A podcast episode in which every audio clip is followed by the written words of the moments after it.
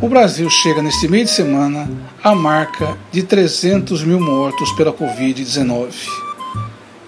Um número vergonhoso, assustador, aviltante, aterrador e todos os adjetivos que forem possíveis. Fosse apenas fruto de um vírus letal, estaríamos lamentando uma tragédia inevitável. Mas esta não é uma tragédia inevitável. Essas mortes têm como autor um sujeito que, insuflados pela mídia, imbecilizados num discurso antipetista, milhões de brasileiros colocaram no Palácio do Planalto como um salvador da pátria. E quando veio a pandemia, o mundo se deu conta da gravidade da situação, mas esse pseudo-salvador da pátria continuou agindo como se fosse uma gripezinha.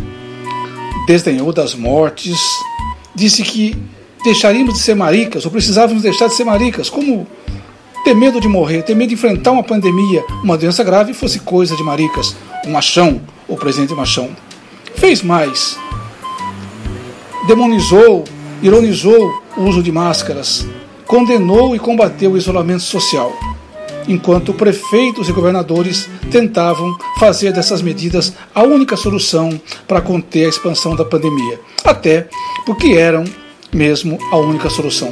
Quando veio a vacina, um objeto de desejo de dezenas de países e bilhões de pessoas, o que fez esse gênio da lâmpada, ou esse energúmeno, não há outra palavra, colocado no Palácio do Planalto?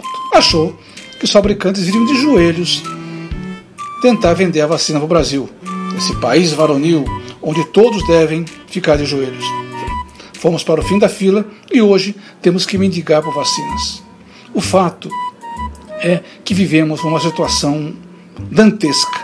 Uma situação dantesca onde a morte está espreita, o vírus está espreita e agora o presidente, quando vê a situação ficar insustentável, porque a situação está insustentável passando disso, tenta mudar o discurso, como se não fosse ele o coautor dessa tragédia previsível, anunciada e que infelizmente está acontecendo.